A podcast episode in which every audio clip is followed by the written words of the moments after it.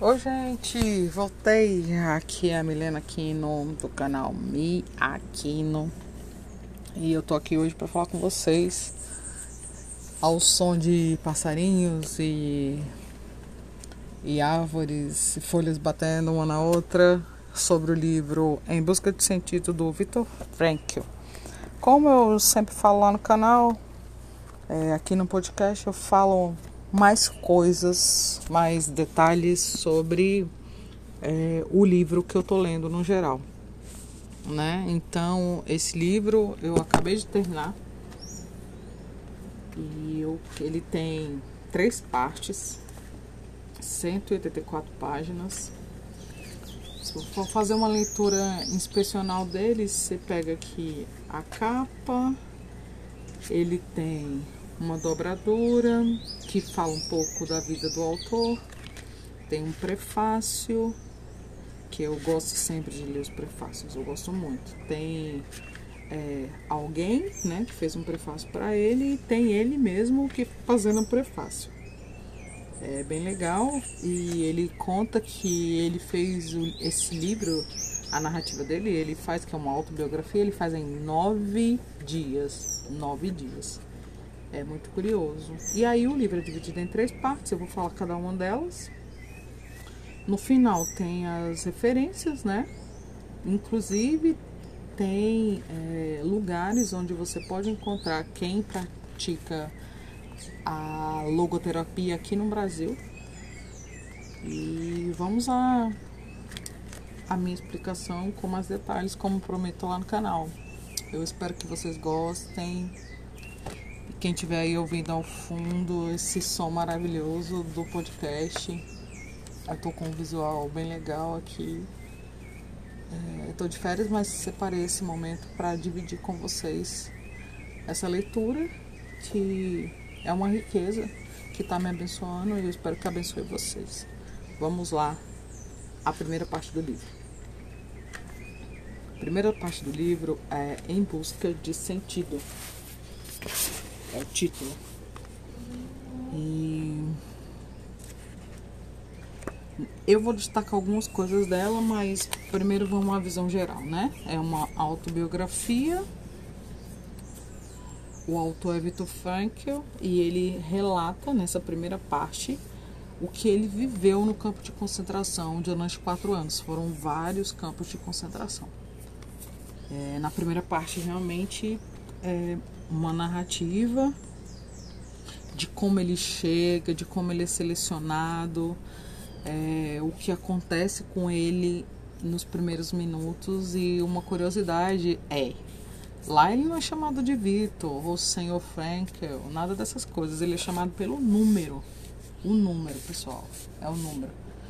É, pensa aí, você se sente um número algumas vezes na sua vida? Pois é, Vitor Frankel relata, o número dele era 119 104 119104.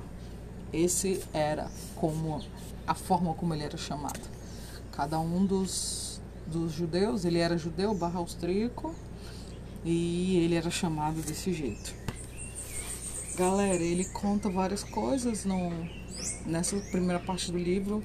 Uma das coisas que mais me impactaram é, é o seguinte: ele fala que pouco a pouco as pessoas lá vão, né, desistindo de viver. E tem uma expressão que ele usa que é ir pro fio. Ele diz que ele via muitas pessoas indo pro fio. O que, que é ir pro fio? Ir para o fio é quando uma pessoa desistia de viver. E o campo de concentração que ele relata era cercado por cercas elétricas e aí a pessoa, quando desistia de viver, ela ia pro fio. Ela levantava do lugar onde ela estava e ia lá e pegava no fio para ela morrer, porque aquilo lá ela não estava mais suportando. Ele relata também que tinha pessoas que, além dessa forma de se matar, a pessoa desistia de comer. É, desistia de comer. E pouco a pouco ela trocava comida por drogas que lá tinha cigarro e, e fazia essa troca e não comia mais, não comia mais até que morria também. Então, isso foi uma coisa que me chamou muita atenção é, na primeira parte do livro. E tem outras coisas também que ele relata que é uma coisa que me chamou muita atenção, né? Características é, das pessoas que, que ficavam lá, né? O que aconteceu com algumas pessoas que ficavam lá, ele via, por exemplo, episódios de fadiga, irritação, desejo de fugir, desesperado. É, ele via que muitas pessoas é, sentiam uma, uma felicidade porque eram poupados e outros eram escolhidos para ir para a Câmara de Gás, né? É, ele via também uma vontade pela solidão, que as pessoas queriam estar sós, porque elas não conseguiam. E, e teve um momento que ele conseguiu ficar só, mas só no final do livro que ele não, não, não usava o título dele. Ele não usava. E no campo de concentração as pessoas eram divididas, tinham categorias. E quem tinha é, medicina, né, que é o caso dele, curso de medicina, quem era médico, poderia ter uma categoria diferenciada. Eles eram divididos em capo. É, era como se fosse aquela pessoa que comanda todos os outros. E essa pessoa também era era estava no campo de consideração. Não era alguém que foi lá de outra nacionalidade para vigiar, não. Era o próprio judeu que estava lá e vigiava os outros. Ele assumia esse posto, né? De mandar nos outros. E o outro cargo é, que ele menciona também era de médico, que tinha algumas preferências e tal. Mas ele não quis, ele não aceitou. Então ele ficou sempre, sempre com o grupo dele. Só que ao final, o, cru, o grupo dele foi é, é, passando, passando o tempo, acabou que ele teve que cuidar dos próprios do grupo. E aí que ele foi sim. E aí ele foi exercer a função dele de médico. E porque antes ele não queria, ele não fazia, ele ficava tudo igual aos outros. Enfim, então ele via características nessas que eu já falei, né? E aí, no momento que ele queria ter uma solidão, foi quando ele começou, ele queria exercer a, o direito dele de ficar só, porque eles viviam em grupo, ninguém conseguia ficar só. Ele viveu quando ele ficou é, como médico, que já era no final praticamente. Que aí ele estava no lugar onde as pessoas estavam tendo uma doença muito grave. E aí quem chegasse lá podia se contaminar, então ele ficou. E aí nesse momento ele teve os momentos de solidão dele. E aí ele, ele diz, né? Ele conta, é muito interessante, gente é outra característica que é, não é uma característica, são fatos que ele percebeu que acontecia lá na observação dele. Percebeu que acontecia, sabe o que? É, que tinha pessoas que davam lugar ao humor, que, da, que davam lugar à arte. E tinha gente que, que declamava poesias, entendeu? Essas pessoas, é, muitas pessoas faziam isso e ele anotou isso, relatou. E teve uma coisa que, que ele declarou, assim, que para mim foi impressionante. É, foi chocante, na verdade. É que no confinamento, na, no campo de concentração ali, as pessoas davam muita, muita, muita importância a duas coisas: a política e a religião. Caraca, caraca. Quando eu li isso, assim, eu, não teve jeito, não teve jeito. Eu acabei fazendo uma associação, é, eu lendo e associando com o tempo que nós estamos vivendo, né? E essa época que nós estamos vivendo agora, eu associei o confinamento dele com o nosso confinamento, né? Com o nosso isolamento. E aí características que a gente tá vendo em toda essa observação de isolamento, confinamento de, em 2020 é que as pessoas estão valorizando muito a política e a religião. E a religião como forma de, de refúgio, né? De alcançar uma transcendência, uma espiritualidade. E a política como comentários diários e críticas a aos políticos da época e hoje também. Então, assim, eu fiz essa associação com aquele confinamento que eles viveram com esse que hoje nós estamos vivendo, né? Não é um confinamento, mas é um isolamento. E a nossa geração vai ser marcada por isso, por ter vivido isso. Eu que tenho 40 anos, tô à beira dos 41, de fazer 41. E nós vamos ser marcados por isso, né? Certamente, por viver esse esse isolamento. Sermos a geração que viveu o isolamento. E eu tô vendo, muita gente valoriza esses dois temas mesmo. Então, seguindo, é, na segunda parte, né? Ele, ele, ele tá falando sobre isso. Na, na primeira parte, ele ainda diz essas coisas que ele evidenciou. É, deixa eu ver outra coisa, assim, que me chamou muito, muito, muito atenção. É que que ele conseguiu fazer um, um, um atendimento diferenciado, porque ele já era, né? Já trabalhava com as pessoas antes de ir pro confinamento e tal. E aí teve um, um capo lá que ele ouvia e falava coisas pro capo, que era o que comandava o grupo. E aí esse capo é, toda vez chamava ele pro início da fila só para que ele o ouvisse. Ele tinha essa necessidade, então nessa hora ele fazia isso. Foi é interessante esse relato, eu achei importante falar para vocês. E esse diálogo entre eles é muito interessante. Quem se interessar vai atrás mesmo. E muito bem. E ele ele fala o seguinte. É, a, a parte seguinte é, é essa tem duas, três fases, né? O livro. A parte seguinte é, são os conceitos da logoterapia. Até agora eu só falei da primeira parte, eventos que aconteceram, destaques. E agora eu tô, vou falar sobre os fundamentos da logoterapia. Que é o seguinte, depois que ele sai, ele faz o livro em nove dias, como eu já disse.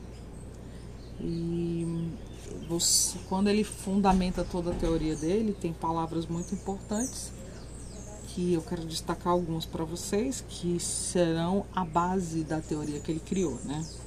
Que é o vazio existencial e a logoterapia, a logoterapia como técnica. Então eu separei alguns textos aqui para ler para vocês sobre o fundamento da logoterapia. É,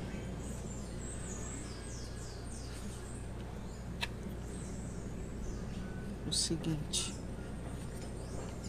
o vazio existencial é um fenômeno muito difundido. Isso é compreensível, pode ser atribuído a uma dupla perda sofrida pelo ser humano desde que se tornou um ser verdadeiramente humano. No início da história, o ser humano foi perdendo alguns dos instintos animais básicos que regulam o comportamento do animal e asseguram sua existência. Tal segurança, assim como o paraíso, está cercada ao ser humano cerrada ao ser humano para todo sempre. Ele precisa fazer opções. Acresce-se ainda que o ser humano sofreu mais uma perda em seu desenvolvimento mais recente. As tradições que serviam de apoio para o seu comportamento atualmente vêm diminuindo com grande rapidez. Nenhum instinto lhe diz o que deve fazer e não há tradição que lhe diga o que ele deveria fazer. Às vezes ele não sabe sequer o que deseja fazer. Em vez disso, ele deseja fazer o que os outros fazem ou ele faz o que as outras pessoas querem que ele faça. faça. Eita, gente. É, uma, é um pedacinho do texto que ele vai falando sobre o vazio existencial. Muito bem. O texto desse conceito toma duas páginas e eu queria é, falar de uma parte muito interessante que eu vi nessas duas páginas, que é o que ele chama de neurose dominical. Que a pessoa está tão vazia, tão vazia de sentido na vida dela, que quando chega domingo, ela é tomada por um sentimento de neurose dominical, que é tipo assim: poxa, tá domingo de novo e o que, é que eu vou fazer com a minha vida? E ela fica nesse vazio. Já ouviram falar da síndrome do fantástico? Então, é, é o nome atual para a neurose dominical descrita por Viktor Frankl. Que é isso, a pessoa fica nesse ciclo, ciclo, ciclo, de repetição, repetição, repetição, sem sentido nenhum, ela parece um robô, e aí ela senta na frente da TV e começa a música do Fantástico e ela fica em crise. Fica, não tem o que fazer. Ela não tem sentido, ela só tem o que fazer, fazer fazer como repetição, repetição. Ela não, não, não tem sentido na vida dela. Enfim. É... Outra parte que eu destaquei, né, dos fundamentos da, da logoterapia é que, olha só, ele fala como encontrar sentido. São três passos que ele diz como encontrar sentido. Para quem está nessa situação de neurose dominical, de síndrome de fantástico, ele define são três fundamentos para você encontrar o sentido. Primeiro, três ações: criando ou praticando um ato, né, realizando algo experimentando algo ou em experimentando alguém. E ele fala mesmo do amor, né? Da relação com o outro, que você pode encontrar sentido. E o último é uma atitude diante do sofrimento.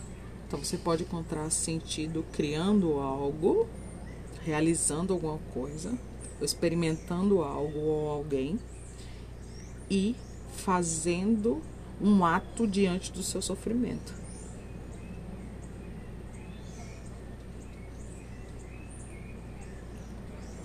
Cara, tá, Milena, e como é isso? Ai, quando você cria alguma coisa, gente, e que você que vê que as pessoas estão sendo abençoadas por isso, cara, isso dá um, um puta de um sentido pra sua vida. E lá na vida, no livro ele fala né, que ele deu uma palestra, uma palestra não, ele foi convidado para ter uma fala e ele viu que ali na fala dele várias pessoas se reergueram e já era no final, já estava perto do fim, de acabar tudo. Então, é criando algo, no caso dele, ele criou uma fala, ele nunca tinha falado, então ele criou essa fala. A outra forma de encontrar sentido é amando alguém, experimentando o amor em alguém, ou experimentando o amor por um algo, por uma missão. É, e ele fala também que muitas pessoas lá e, é, focavam em encontrar outras pessoas que queriam ver no futuro quem ele amava. No caso dele era a esposa dele também, né? E a outra forma de encontrar sentido é fazendo alguma coisa diante do sofrimento. É, Milene, como assim? Explica mais. Cara, é fazendo a seguinte questão. É fazer a seguinte pergunta. Esse sofrimento é evitável ou é inevitável? Se o sofrimento é inevitável, eu tenho que passar por esse sofrimento, cara, então o que esse sofrimento tem a me ensinar? Foi o exemplo dele. Ele não tinha como sair dali, ele tinha que viver aquilo. E aí ele pensou: o que esse sofrimento tem a me ensinar? Ele começou a fazer observações e dali ele criou uma teoria que é difundida até hoje. É, tem muitas pessoas que praticam, inclusive no Brasil, aqui no final do livro, tem os lugares onde as pessoas praticam a logoterapia. É, e olha só, ele é tão, tão, tão importante que aqui no Brasil tem uma universidade que declarou que ele tem aquele título de honoris causa, acho que é assim que pronuncia, pela Universidade de Brasília, né? Ou seja, ele é uma pessoa muito, muito importante. Ele fez uma coisa muito, muito, muito importante para a humanidade. Caraca, em 1940 e tantos, na época da Segunda Guerra Mundial, o cara teve uma experiência, daquela experiência ele criou uma teoria que reverbera até hoje. Então, pô, ele ele pegou aquele sentido, ele pegou aquela situação e encontrou sentido nela, ao invés de ficar é, se, fala, se perguntando, ah, eu vou morrer, meu Deus, eu vou aguentar, eu vou morrer, meu Deus, eu vou aguentar. Não, ele falou, tá, eu não tô morrendo, eu tô aguentando, o que, que eu posso fazer aqui? E ele foi criando. Gente, eles não tinham papel.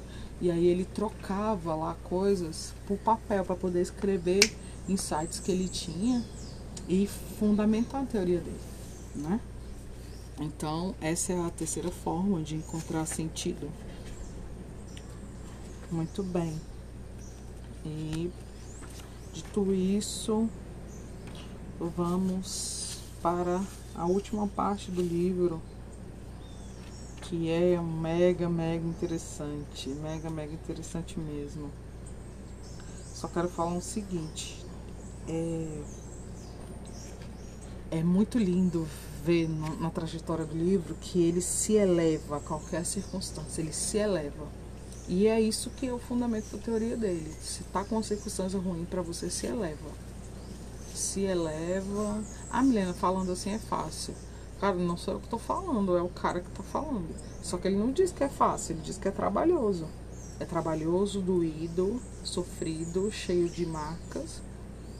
Mas tem algo maior nisso. Que livro, gente, que livro.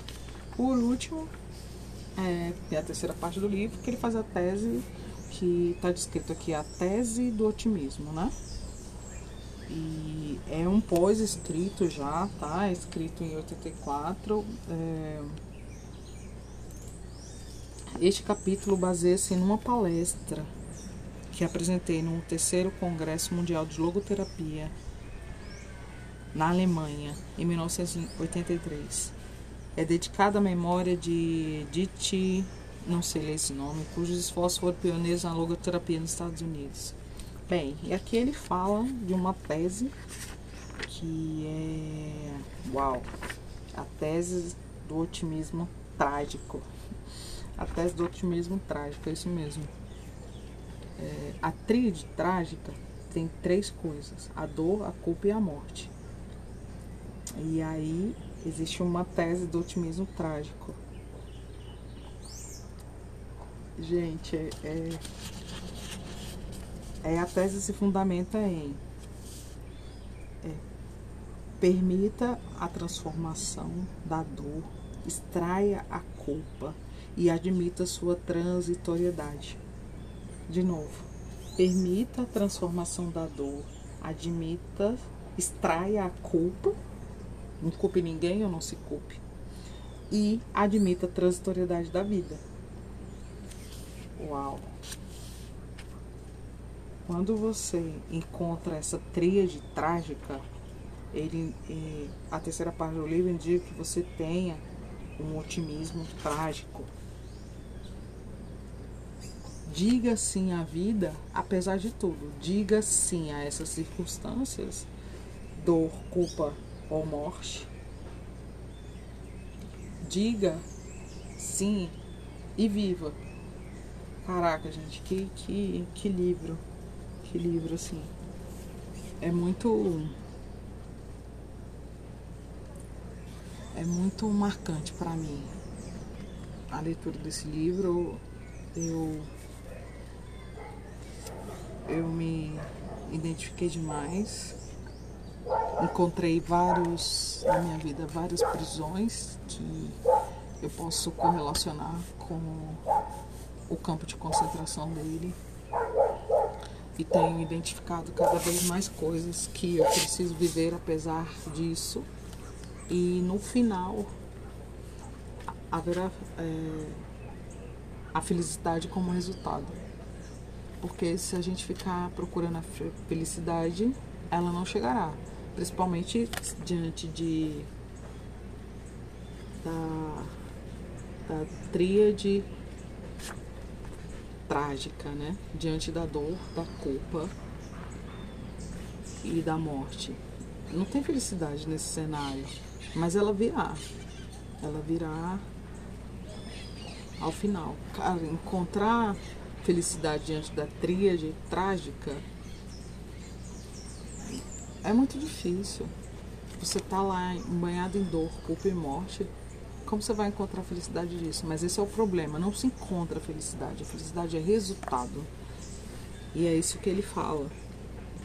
Gente, para uma pessoa que viveu quatro anos no campo de concentração,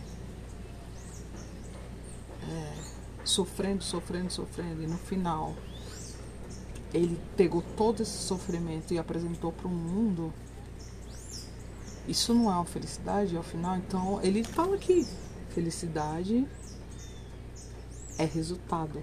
A gente não deve buscar. Se tem uma coisa que a gente deve buscar é sentido. E o sentido, segundo ele, você encontra daquelas três formas: criando algo, amando alguém e é, se levando ao sofrimento. Pode ser difícil, é difícil. Não é pode ser difícil, é difícil. Eu digo de experiência própria. É difícil diante dessas três coisas, né? Nós não fomos preparados para ficar lá o tempo no sofrimento.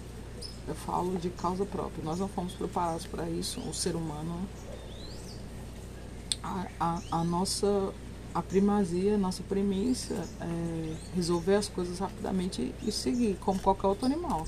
Ele mata e vaza, né? E resolve. Ele sofre aquele sofrimento e resolve vai embora. Ou morre ou vai embora. A gente não, a gente entra numa luta, no sofrimento e fica, fica, fica preso aquilo lá. De forma que gente, muitas vezes a gente precisa de remédio e ele fala que apesar disso, a gente tem que seguir, porque a felicidade vai estar depois. Porque a felicidade é resultado. E a gente tem que aprender, gente, a pessoa que não tem ou não busca inteligência é, emocional, gestão de si mesmo, é, porque não ensinaram pra gente na escola? A pessoa que não busca é, deve começar a buscar. E eu falo de mim mesma, não tenho vergonha nenhuma de, de falar da minha própria vida.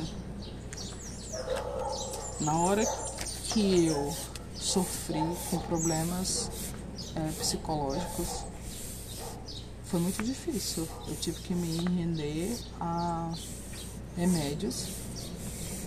E isso me ajudou. Me ajudou mesmo. E uma frase dele que fala aqui, ó. É, a coragem de confessar uma necessidade eleva o próprio valor dela. Eu tô confessando aqui para vocês, eu fiz isso, mas isso me levou a hoje. Tá bem, tá melhor. E tô encontrando a felicidade. Apesar dos sofrimentos eu acredito que quem tiver com alguma prisão, com algum campo de concentração em alguma área da sua vida, se você for ler esse livro, você vai ser muito bem, vai ser muito acrescentado a se administrar melhor emocionalmente e a criar o sentido. A criar sentido não, a perceber o sentido por trás dessa dor.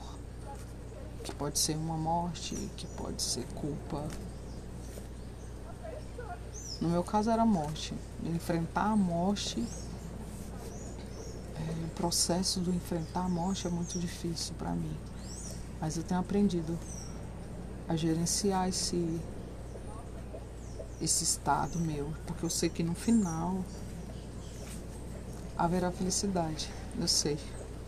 Então, termino por aqui. Espero que vocês tenham gostado. Aprenda, busque inteligência emocional. Não estou falando de educação emocional, estou falando de inteligência emocional, autogestão, autorresponsabilidade. Ah, e só para finalizar, como curiosidade, o Viktor Frankl idealizou a estátua da responsabilidade. Tá? Só para falar para vocês que ele não viu a estátua da, da responsabilidade mas ele idealizou e a esposa dele é, fundou nos Estados Unidos a estátua da responsabilidade. Se vocês tiverem curiosidade de procurar, vocês vão ver a foto e ela é espetacular. Eu gostei muito. Não tem esse negócio de estátua da liberdade, não, é da responsabilidade. Ou seja, eu me. Eu sou responsável por mim, eu sou responsável pelos meus sentimentos, eu sou responsável pelo meu trabalho, pela minha felicidade, eu sou responsável pela minha vida. Fantástico. Gostei demais desse livro. Fiquem bem, eu estou bem.